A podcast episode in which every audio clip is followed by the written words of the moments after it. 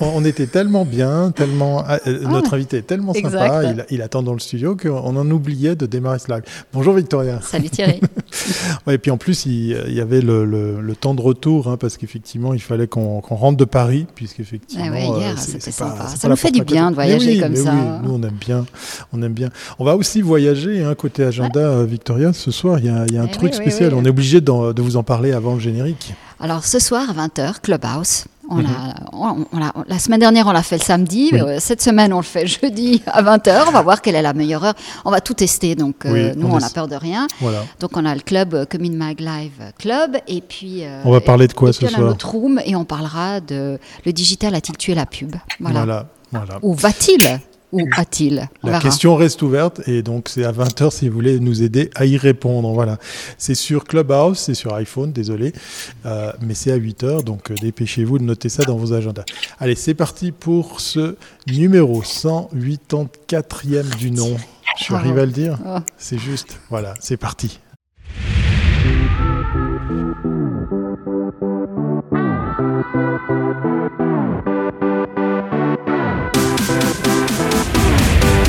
Thank you.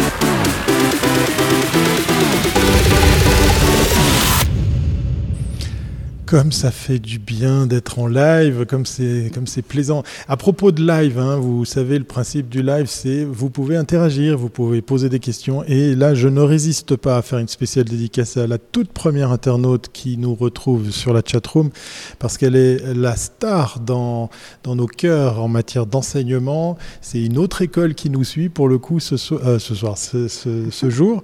Euh, un spécial dédicace à Nathalie qui est passée dans le Nouvelliste effectivement pour parler justement de l'enseignement à distance. On te fait plein de bisous.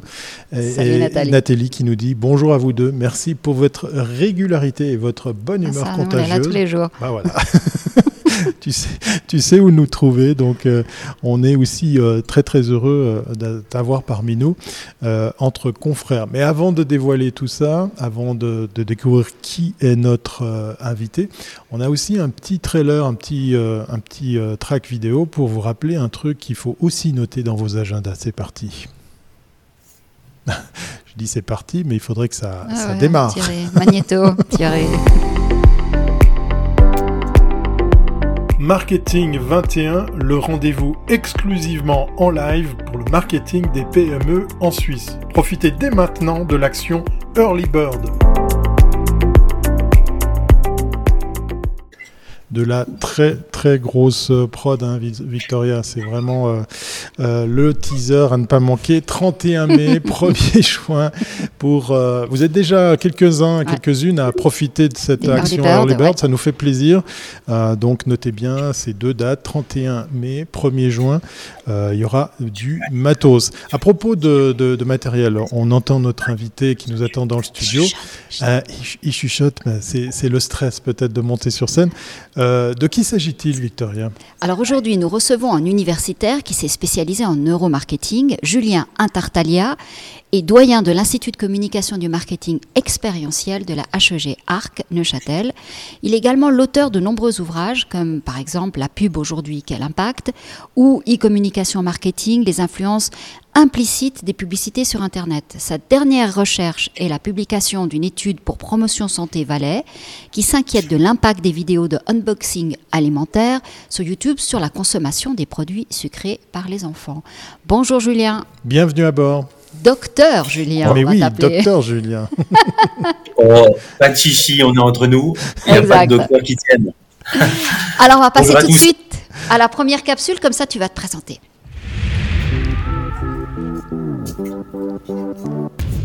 Oui, on se réjouit de faire sa connaissance, Victoria. Enfin, toi, tu le connais. Moi, je le connais très, très, longtemps et c'est un type très sympa et il sait plein de choses.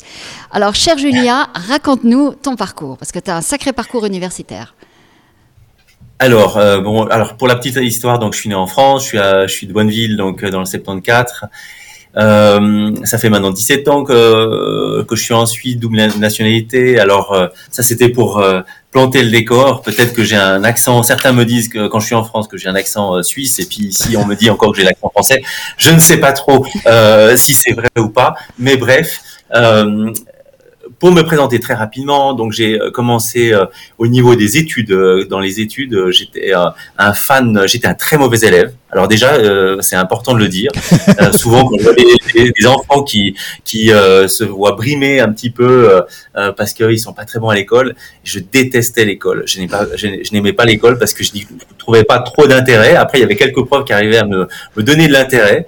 Et, euh, et après, quand suis commencé, j'ai commencé donc à rentrer donc dans un cycle universitaire sans me mettre en avant.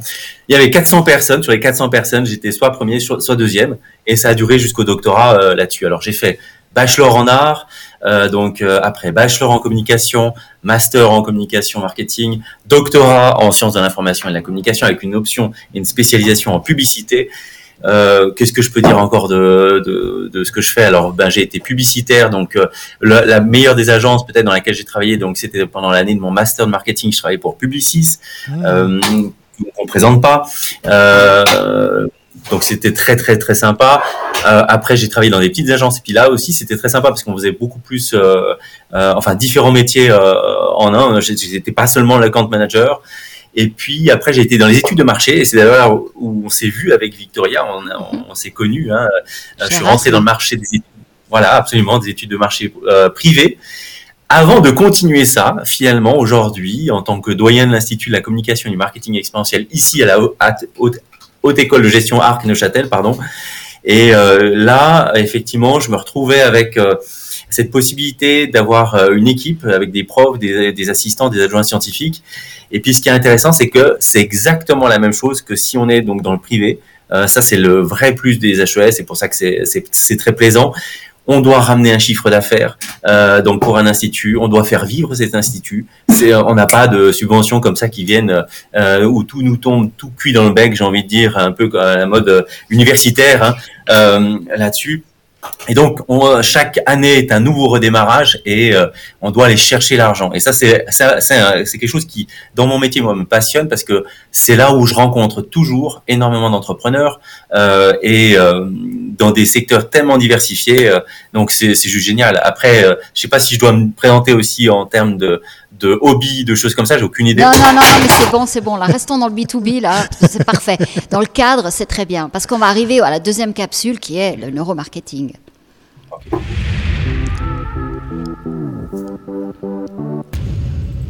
Bah alors Victoria, t'as pas envie de connaître les hobbies de notre invité? Non, non, mais non, mais je sais, il en a tellement. Donc non, non, non, non. Mais je veux savoir les choses sur le neuromarketing.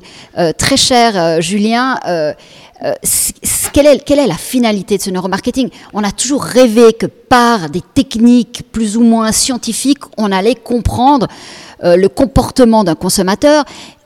Aujourd'hui, on essaie de l'anticiper et demain, on sera, euh, je ne sais pas où, mais voilà. Alors, explique-nous un petit peu l'évolution des, techniques et comment toi, dès le départ, tu t'es intéressé à, cette discipline. Alors, pour, euh, pour faire un petit retour en arrière, ça a commencé déjà donc euh, clairement avec euh, la thèse de doctorat, puisque dans la thèse de doctorat, ce que j'ai fait, c'est que vous aviez une étude qualitative. C'était l'étude, c'était l'impact de la publicité sur le comportement donc euh, l'impact de la de la e-publicité sur le comportement donc euh, des adolescents en Suisse. Donc j'ai eu une première approche qui était une approche qualitative. Donc là, c'est quelque chose. Donc euh, je, je, suis rentré en contact avec les, les, les enfants. J'ai été donc dans les familles, etc. Donc j'ai j'ai eu, on va dire, un aperçu de ce qui était conscientisé. Donc c'est-à-dire ce que les parents peuvent dire à leurs enfants sur la consommation, sur la publicité, sur les techniques d'influence, tous ces éléments-là. Et puis euh, après, j'ai eu une deuxième partie de, de, de, la thèse doctorat qui, elle, a vraiment été euh, assez euh, assez inédite, assez innovante. En tout cas pour l'époque, c'était un thèse d'association implicite. Ça fait partie donc de ce qu'on appelle le projet implicite à Harvard. Ça a été créé en 95 à peu près. Et ça permet de mesurer, si vous voulez, très rapidement, euh, les concepts qu'on peut avoir dans notre mémoire euh, de manière euh, inconsciente. C'est-à-dire si je vous dis, par exemple, si je vous, je, vous donne un exemple, je vais vous demander quelles couleurs parmi les couleurs que vous allez voir vont le mieux pour un certain nombre de secteurs d'activité. On va avoir par exemple l'orange là et puis le vert de l'autre côté, et puis après on va avoir aviation Puis, bien sûr, la personne doit cliquer très rapidement. Donc, c'est un questionnaire de temps de réaction sur la bonne couleur. voilà. Le mec n'avait pas compris. Mais là, c'est l'orange. L'amorçage donc sur l'orange. Le mec, il a pas compris. Et puis là, en fait, ce qui est intéressant, en fait, pourquoi je parle de ça? Parce que ce test d'association implicite, euh, c'est quelque chose qui est très connu aux États-Unis, euh, qui euh, fait l'objet de nombreuses publications depuis deux décennies. Ici, honnêtement, il n'y a pas tellement de, de, de, de recherche. Oui, il y a quelques chercheurs, mais je veux dire, ça reste hyper académique et très très peu orienté vers la pratique. Et puis nous, l'intérêt justement, c'était de partir en 2015 euh, sur la première étude de neuromarketing en, en Suisse avec les transports publics à Genève.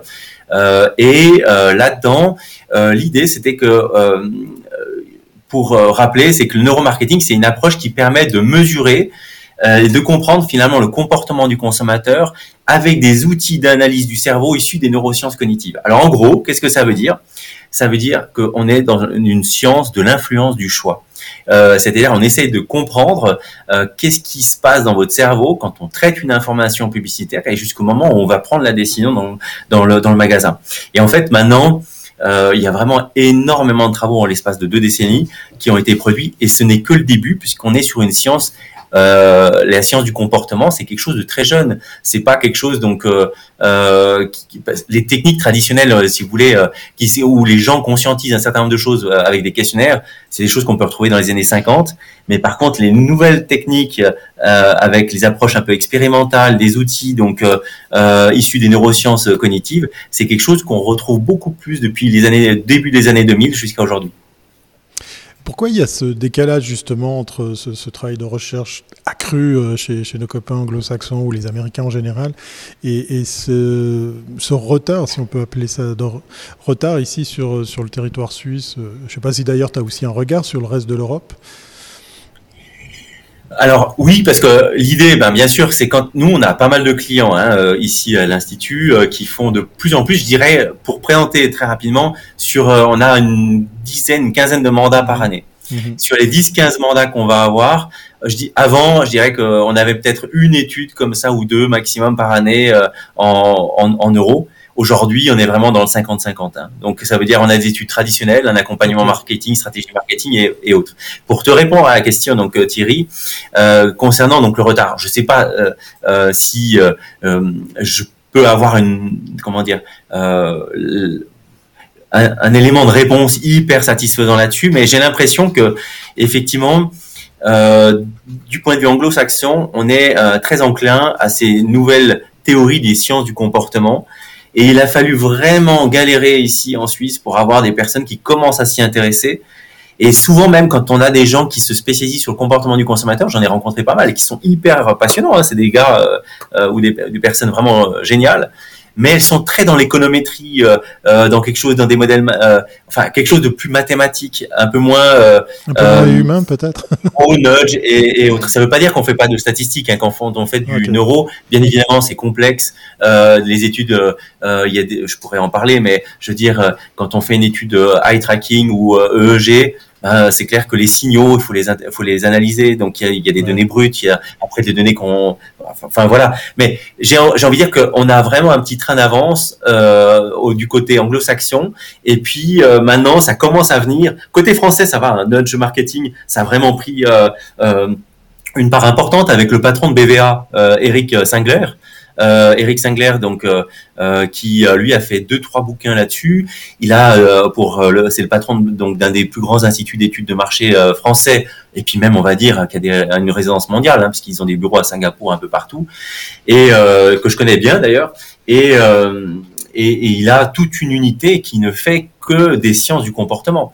Et euh, il travaille avec le gouvernement là-dessus. Nous, il a fallu que je tombe la semaine dernière sur une étude. Euh, c'est la première chose que j'ai trouvée. Non, mais sérieusement, quelque chose de pratique où l'OFRU, l'office donc des, donc des, de la route, s'est intéressé à se dire, ok, au lieu de mettre des taxes euh, et puis euh, des excès de vitesse, de, de, faire quelque chose de très draconien avec Via Sicura, etc., on va peut-être réfléchir à comment on peut modifier le comportement avec une approche euh, ludique, émotionnelle, où l'individu a son à son propre libre La pub, ça s'appelle la pub. Mais j'ai vu ça la semaine dernière. Euh, Julien, j'ai l'impression que pendant un moment, on, avait, le neuromarketing a servi un peu à, décrypter comment les gens, si tu veux, comment la publicité influençait le public. Et avec les, les, plateformes sociales, tout le monde de la Silicon Valley a plutôt utilisé le neuromarketing pour voir comment on pouvait euh, rendre fluide certains comportements et amener les gens à faire des choses euh, qu'ils n'auraient jamais fait, euh, de manière totalement, sans qu'ils s'en rendent compte, de manière vraiment à les amener. Donc on passe de la, on, décrypte et en disant on analyse et on avertit à vraiment à la pure, à presque de la manipulation et on utilise ces techniques. Est-ce que c'est vrai? Alors oui, tout à fait. Euh, dans l'industrie, euh, par exemple, euh, dans différentes industries, on utilise bien sûr des, leviers qui sont éminemment des leviers liés à l'insécurité financière, liés à l'insécurité ou à la projection de soi, donc au niveau social, la cosmétique, l'apparence de soi, l'image de soi, et, et en fait. l'approche qu'on appelle neurosales est une approche très utilisée en, au niveau des, des, des États-Unis et en Europe on a beaucoup plus de peine à parler, une marque a beaucoup plus de peine à dire qu'elle fait du neuro parce qu'elle a l'impression qu'elle est euh, la méchante manipulatrice euh, euh des cerveaux euh, très vulnérables de, de, de l'ensemble des consommateurs. Je fais, je, je, je, gros, je fais grosso modo donc ce parallèle. Pourquoi? Parce qu'il n'y a pas si longtemps que ça, si on se rappelle, il y a eu Cash Investigation avec Élise Lucet qui présentait le neuromarketing comme étant vraiment c'était la science du, du diable en personne. elle a comment dire présenter vraiment euh, euh, le cas McDonald's où on voyait McDonald's qui avait du mal donc à admettre qu'ils avaient eu recours juste parce que euh, ils voulaient savoir quelles étaient finalement les, odeurs qui convenaient le plus. pour, ils avaient un problème d'odeur chez McDonald's, si vous voulez.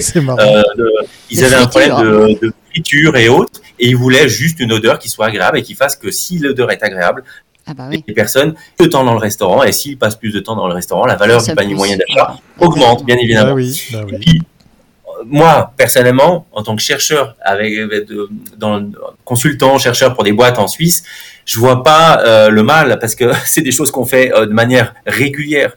Euh, trouver, un, mettre en place une expérience consommateur pour que l'expérience soit la plus positive possible pour une marque. Il y a rien de méchant là-dedans. Et en fait, ça avait été tourné donc de manière donc très très négative. Et c'est pour ça, à mon avis, ça répond à ta question Thierry, qu'on a du retard un petit peu dans nos. on perçoit négativement. Ouais. on perçoit ça négativement. Cette crainte, euh, bah, passons à la troisième capsule, comme ça on va parler de ton étude et là on va arriver sur tous les points euh, qu'on a évoqués jusqu'à maintenant.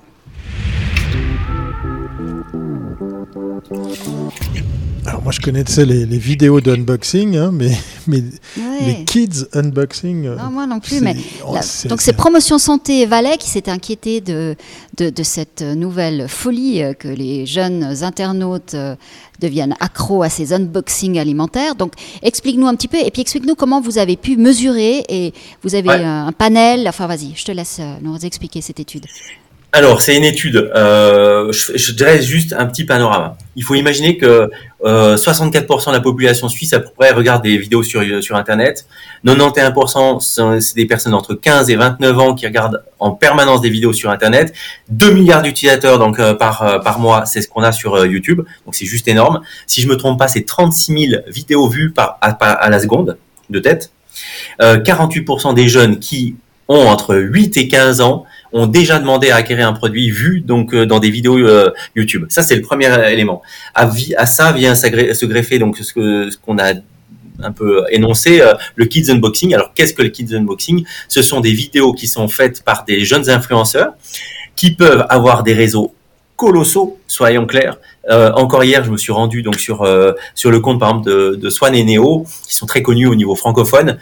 certaines vidéos ont culminent entre 18 et 35 millions de vues. Hein. Donc c'est juste pour, euh, je vous rappelle, euh, je, ne vais, pas vous faire le détail Il faut qu'on les invite.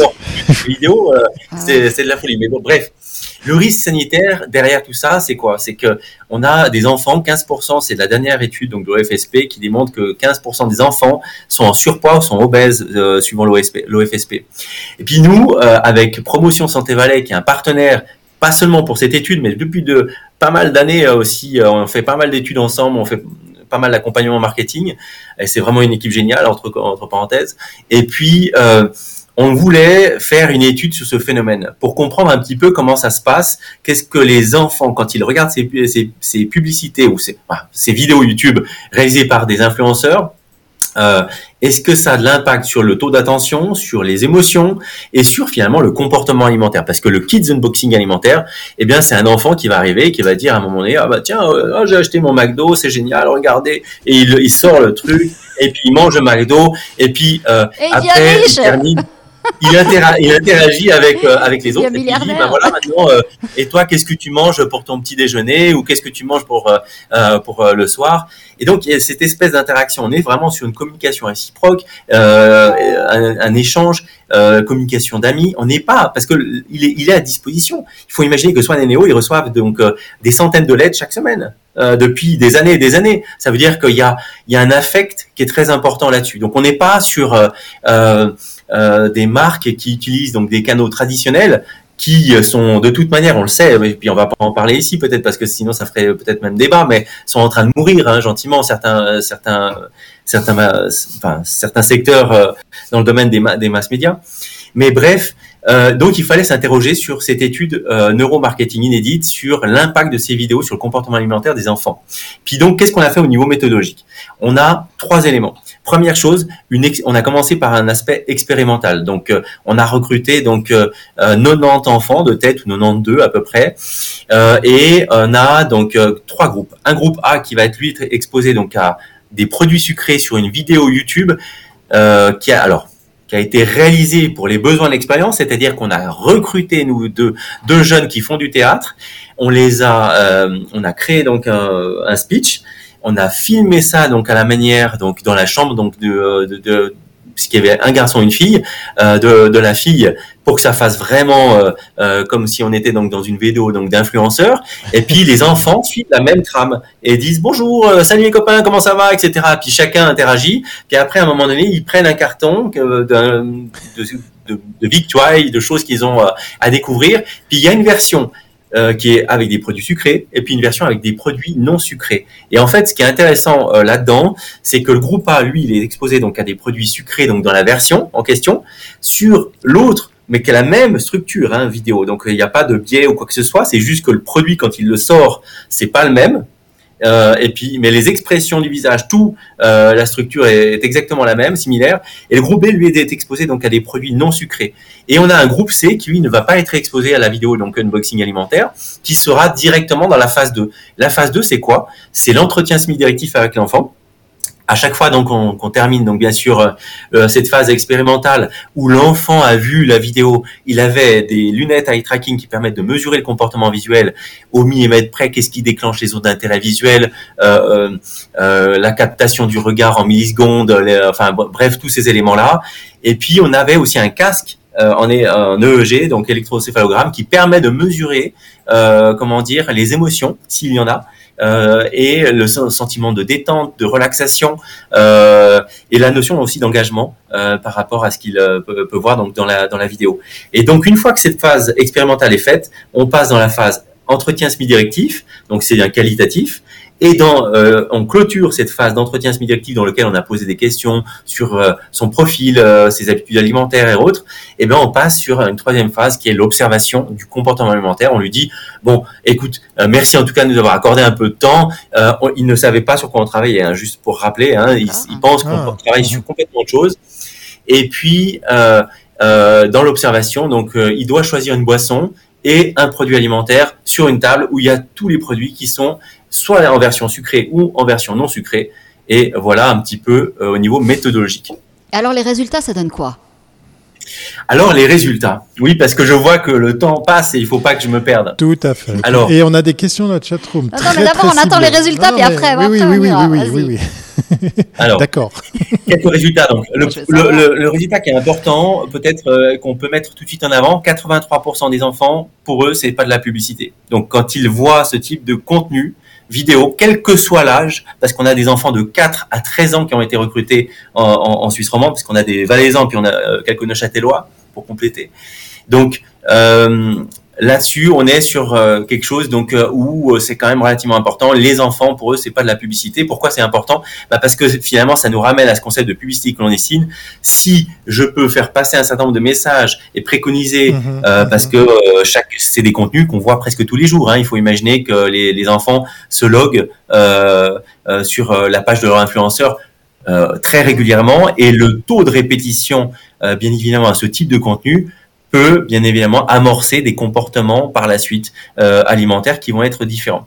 Et puis euh, euh, un autre résultat qui est important, c'est le taux d'attention des jeunes enfants. ceux qui sont les plus jeunes, eh bien, il est, il est clairement très fortement marqué pour les produits sucrés. C'est-à-dire que on voit une différence entre les enfants de 4 ans, 6 ans qui sont vraiment très attentifs, très excités à ces formats de vidéo unboxing alimentaire en comparaison euh, finalement donc de ces euh, ces pré-ados, ados euh, qui vont avoir 11, 12, 13 ans et qui eux vont être un peu moins excités donc par par ce type de contenu vidéo.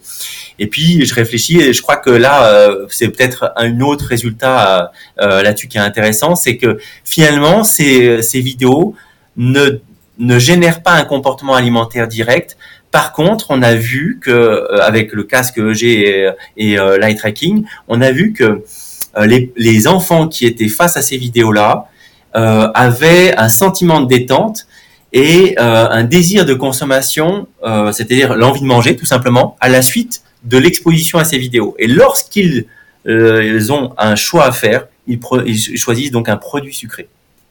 Donc ça veut dire que indirectement, il va y avoir un impact sur le choix donc euh, d'un produit sucré. Mais c'est immédiat parce que si tu, veux, si tu, nous dis qu'après avec le temps, euh, plus ils sont âgés, plus ils arrivent à, réfléchir et à, avoir un bon comportement, disons, ils ne sont pas impactés sur une longue durée. Ça ne va pas influencer à vie leur, leur, leur comportement, leur consommation.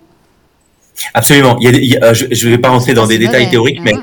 mais, euh, mais si on regarde euh, l'élément, un, un jeune enfant, moi-même j'ai un, un, un, petit gars de 7 ans qui s'appelle Noah, et ce qui est intéressant derrière tout ça, c'est quoi? C'est que les, les, enfants, plus ils sont jeunes, plus ils, ont ils sont à la recherche du plaisir immédiat. Mm. plus on, on, vieillit, plus on acquiert, on va dire, un certain nombre de euh, comment dire, euh, euh, de compréhension, de sagesse, de normes symboliques, d'attente, etc. On a entendu des discours sur le sucre et, et autres. Donc on va avoir une capacité à pouvoir verbaliser des choses.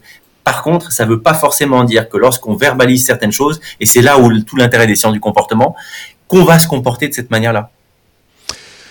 Je vous l'ai dit, hein, il se passe des choses dans la chatroom. On salue d'ailleurs euh, une autre euh, professionnelle de la formation, une autre Nathalie, elle se reconnaîtra. Et puis on a une question de, Bruno qui nous dit pour si peu d'intérêt pour les études en, neuromarketing, suivi d'un point d'interrogation, le nombre d'élèves est-il trop faible pour former une classe à l'HEG Arc à Neuchâtel? Alors, si c'est pas un euh, collègue. j'ai pas, pas compris le, j'ai pas compris le. C'est simplement de savoir. Voilà, pour, euh, pour se dire. qu'il y a assez d'étudiants pour les former en neuromarketing Voilà, exactement, pour monter carrément. Parce qu'ils sont intéressés par cette une, thématique. Une classe pour ça. Alors, alors oui, clairement, euh, parce que, par exemple, typiquement, moi, dans les cours de marketing qui sont en bachelor, j'introduis, on va dire, les concepts euh, clés, on va dire, du neuromarketing. D'ailleurs, j'appelle ce cours bonus parce que c'est pas obligatoire dans le plan d'études, mais euh, je l'intègre bien souvent donc à la fin donc euh, du, du, cours. Donc ça veut dire que j'introduis des concepts un peu clés pour les, les ouvrir un petit peu à ces sciences du comportement. maintenant, si on prend la formation continue, on a beaucoup de succès. Ici, on a un CAS qui est ouvert en nudge, en nudge neuromarketing et marketing expérientiel depuis deux ans et qui est rempli. Et il y a déjà donc une euh, euh deuxième ou troisième volet là qui est, qui est, en train de se mettre en place. Euh, donc là-dessus, et puis on a eu au moins trois ou quatre volets de, de neuromarketing en formation grand public avec des gens, juste pour la petite histoire, hein, je vous laisse imaginer, on avait des gens qui venaient de Belgique hmm. pour en avion hein, et qui faisaient trois, euh, donc euh, à peu près trois heures et demie aller-retour, juste pour faire 3h15 le mercredi soir de cours et après ils repartaient. Donc j'ai envie de dire, il y a un intérêt. Il y, a du Et on a des gens qui euh, mais par contre, c'est clair, c'est euh, c'est encore pas encore très démocratisé. Et puis il y a beaucoup de personnes pour qui c'est manipulation, c'est très négatif et autres. Alors que finalement, je pense que ça rejoint la première, une des premières questions que tu posais. Euh, euh c'était l'intérêt pour le public et les annonceurs, les ah médias en Suisse. Il est énorme. Il est énorme. Plus on comprend les gens dans leur manière de de, de se comporter, de penser et autres, meilleur on, va mieux on va pouvoir communiquer avec eux. Il faut rendre les euh, choses fluides. Mais oui. c'est ça. Sans être, parce qu'il n'y a pas de bouton d'achat. C'est pas parce que je vais activer un levier que la personne va pile acheter ce, produit-là. C'est beaucoup plus complexe que ça. Il y a, il y a des zones donc dans le cerveau qui sont liées justement euh, à, à l'émotion, euh, à, la mémoire et, autres. Et puis ces zones-là, ben, bien sûr, on peut bien sûr les, les les, activer euh, ou les amorcer euh, euh, parce qu'il y a des techniques aujourd'hui qu'on a et qui marchent. On arrive au terme de cette émission avec la, dernière rubrique que je vais la lancer. La dernière question, je vais absolument avoir la réponse à cette question. La fameuse question à la C, Victoria. Alors, euh, Julien, qu'est-ce qui va se passer lorsqu'on ne vivra que dans un monde où tous les appareils parleront, où la voix euh, sera, euh, tous ces, assistants personnels seront, on sera entouré de ce, type d'appareils qui nous parleront? Est-ce qu'on sera encore plus influencé par la voix que par. On est jusqu'à présent, on était mhm. influencé par l'image, après par la vidéo, euh, par toutes ces démonstrations comme tu as expliqué sur YouTube. Mais demain, tout sera par la voix. Donc, est-ce que ce sera plus fort? Parce que la voix, ça rentre dans un corps. Beaucoup plus, moi je pense. Alors, ce qui est, ce qui est, marrant, euh, Victoria, c'est que tu m'as posé la question et puis je, je me suis dit, mais mince, moi j'ai pas fait d'études là-dessus, mais bien sûr, ben, tu as piqué ma curiosité. J'ai ah. été voir un peu dans la, euh, dans la recherche qui s'était passée euh, euh, ces dernières années. il y a une recherche que je cite de Sheriff et Lemoine de 2019 qui s'appelle Les conseillers virtuels anthropomorphes et les réactions des internautes, une expérimentation portant sur la voix du conseiller, qui a été publiée dans Recherche et application en marketing, qui est une, revue à comité de lecture.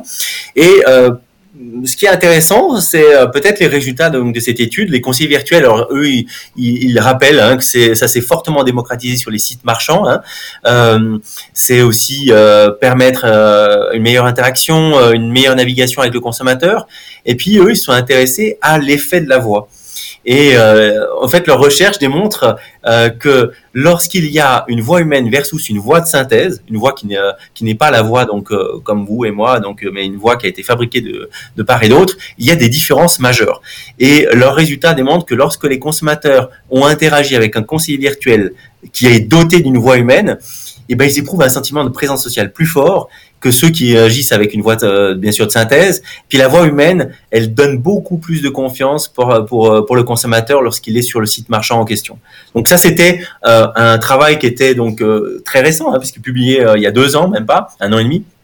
Et, et, et, donc, ça répond un peu à ta question, c'est-à-dire que je pense qu'à terme, les études dont on parle sont des études qui vont pas, elles, elles, vont pas mettre au placard les autres études. Euh, on fera toujours des études quali, on fera toujours des études quanti, etc. Mais elles vont compléter les choses où euh, nous, euh, comment, dire, nous sommes impactés dans notre quotidien. Je rappelle juste un chiffre. c'est un chiffre donc du projet implicite à Harvard. 95% de nos, de nos comportements, de nos pensées, de nos jugements sont appris de manière automatique, donc non conscientisés. Donc ça veut dire que dans notre quotidien, euh, du matin jusqu'au soir, on prend des décisions pas en se conscientisant les, choses, mais en ayant véritablement donc euh, euh, une comment dire des automatismes qui se sont développés. Et en fait, quoi de mieux que le neuromarketing et toutes ces sciences du comportement avec les outils qui vont avec pour investiguer quelque chose qui échappe justement à la conscience? Alors, euh, pour faire très très court, parce qu'on a largement dépassé le timing de notre émission, tellement c'est passionnant et tellement notre invité euh, est, fourni en réponse, je vais quand même partager une dernière question qui nous vient de, de, Karine sur Facebook. Une fois le neuromarketing de plus en plus démocratisé en Suisse, euh, penses-tu pas que les politiques vont chercher à légiférer en la matière? Je trouve intéressante comme question. Est-ce qu'on va cadrer la chose? Allez, 30 secondes. Alors, Oui, c'est une, très bonne question euh, posée euh, par Karine euh, sur euh, le fait que quand on ne maîtrise pas, là, je, je, je, suis un peu, je suis un, je vais, comment dire, je suis un peu dur, mais quand on maîtrise pas certaines choses, on a tendance à légiférer. Oui. Et au, au, contraire d'encadrer, de comprendre et puis d'avancer là-dessus. Alors ça pourrait être un risque. En, France, par exemple, il y a la loi sur la bioéthique qui, ne permet pas de faire du neuromarketing et de placer des consommateurs dans des IRM. Par contre, j'ai un copain qui intervient dans la formation, donc qui est belge, euh, et qui est un spécialiste du cerveau et un des rares spécialistes francophones du cerveau, et qui lui euh, place les consommateurs dans les IRM. Ce qu'il fait, c'est tout simplement, euh, eh bien, on, aperçoit que des grandes marques, je ne citerai pas les noms, c'est assez facile à trouver, utilisent très régulièrement des, euh, des comment dire, des, des recherches un peu académiques pour pouvoir eux-mêmes profiter donc de ces résultats et donc contourner quelque part euh, l'aspect euh, commercial donc du, de la démarche. Mm. Donc chez nous, moi j'ai tendance à dire que je pense qu'en Suisse, euh, pour répondre à Karine, je, je pense sincèrement qu'en Suisse, on a quand même cette ouverture très pratique en Suisse. Et ça, c'est un vrai plus par rapport à la France. Et vous voyez, j'ai la double nationalité, je suis hyper critique. En, en, France, il y a une espèce de, on a, on a, on a du mal à faire la recherche appliquée, être avec les entreprises, etc. Euh, et euh, en Suisse, on n'a pas ce, ce problème-là. La HESSO, là où je suis, euh, le réseau HESSO, on travaille avec des entreprises dans différents secteurs et c'est l'ADN même de, de l'école. C'est de travailler euh, pour le local, le régional, le national. Ce sera le mot de la fin, même s'il y a eu beaucoup, beaucoup d'interactions et surtout euh, beaucoup de questions très ciblées. Hein. Voilà, parce qu'effectivement, on a parlé d'IRM aussi dans, le, dans le, la ouais. chatroom. Merci beaucoup, docteur Julien, voilà, euh, pour, euh, pour ce on passionnant... On te réinvitera, oui, oui, oui, on va revenir. Parce qu'il y, a trop, il y a trop de thèmes, il y a trop, trop de thèmes. et puis, on va te souhaiter une très, très bonne après-midi et on te dit donc à, à très, très bientôt. Merci, Julien. Merci à vous.